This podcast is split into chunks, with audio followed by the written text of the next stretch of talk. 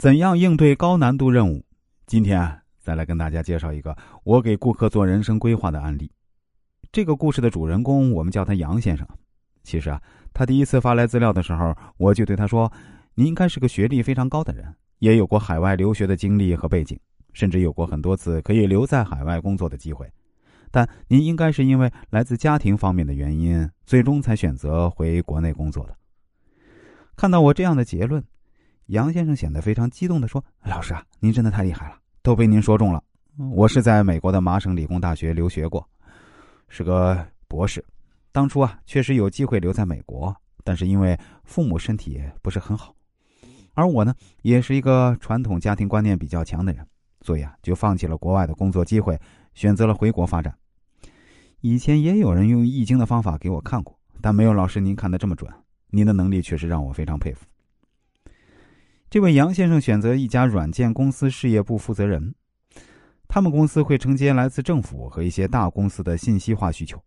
二零二零年疫情期间，他在大年初三的晚上接到一个紧急电话，市领导要求他的团队马上开发出一款防疫微信小程序。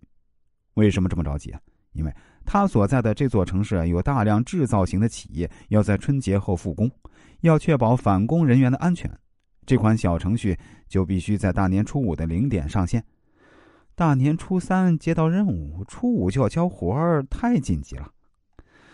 当时团队所有的工作人员都各自在家里过年，突然接到任务，怎么把大家召集起来就是一个大问题。像这样的任务，平时精力需求、调研、分析、工作量评估、布置工作计划等等一系列前序动作。加上开发、测试、部署和上线，前前后后起码要两周时间。而他接到电话的时候，距离任务的死线只剩下不到三十六小时。但是面对这个高难度的任务，他不仅完成了，还提前完成了。他是怎么做到的呢？因为那天他接到任务的时候，恰好我也在网上，于是他就第一时间联系到我，让我一边也给他想点办法。当时因为事发突然。所以我让杨先生做的第一件事就是只铆定一个任务重点。于是我给他提出了一个任务底线，那就是完成大于完美。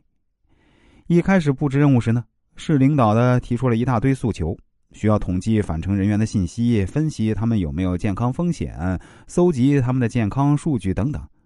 领导考虑的细致当然没错，但要求太多，基本不可能完成。即使完成了，技术上的风险会更高。